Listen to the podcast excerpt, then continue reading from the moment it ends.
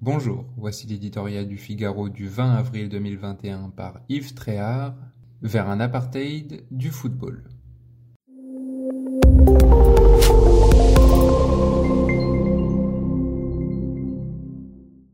Si la pandémie a replacé les thèmes de la souveraineté économique et du rôle des États au cœur des débats, elle a eu l'effet inverse sur le monde du football.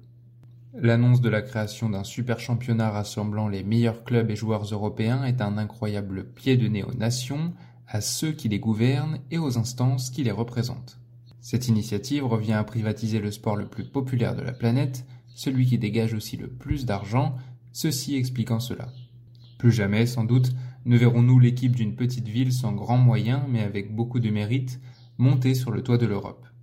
La légendaire aventure de Saint-Étienne, déjà exceptionnelle il y a plus de 40 ans, ne sera plus possible.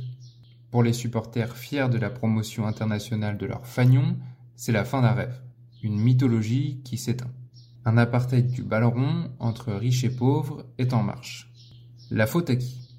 Aux fédérations nationales et à leur maison commune, l'UEFA. Leurs dirigeants n'ont pas su entreprendre les réformes nécessaires pour créer des compétitions plus attractives, au calendrier mieux réglé, aux retransmissions télévisées moins aléatoires. L'affaire Mediapro en France est l'illustration de ce désordre. Les formations les plus puissantes et les plus capées, à Barcelone, à Madrid, Manchester ou Turin, ont donc décidé de faire sécession et de se prendre en main, dans le but de gagner quelques milliards de plus. Avec le soutien de fonds américains ou du Moyen-Orient La question est sur toutes les lèvres. Paris et Munich n'ont pas répondu au chant des sirènes, mais pour combien de temps? Le risque de leur déclassement est grand. Emmanuel Macron a déclaré le déplorer, mais que peut-il faire? Jadis accessible à tous, le football est en train de perdre son lustre et ses valeurs dans la mondialisation. Il ne tourne plus rond.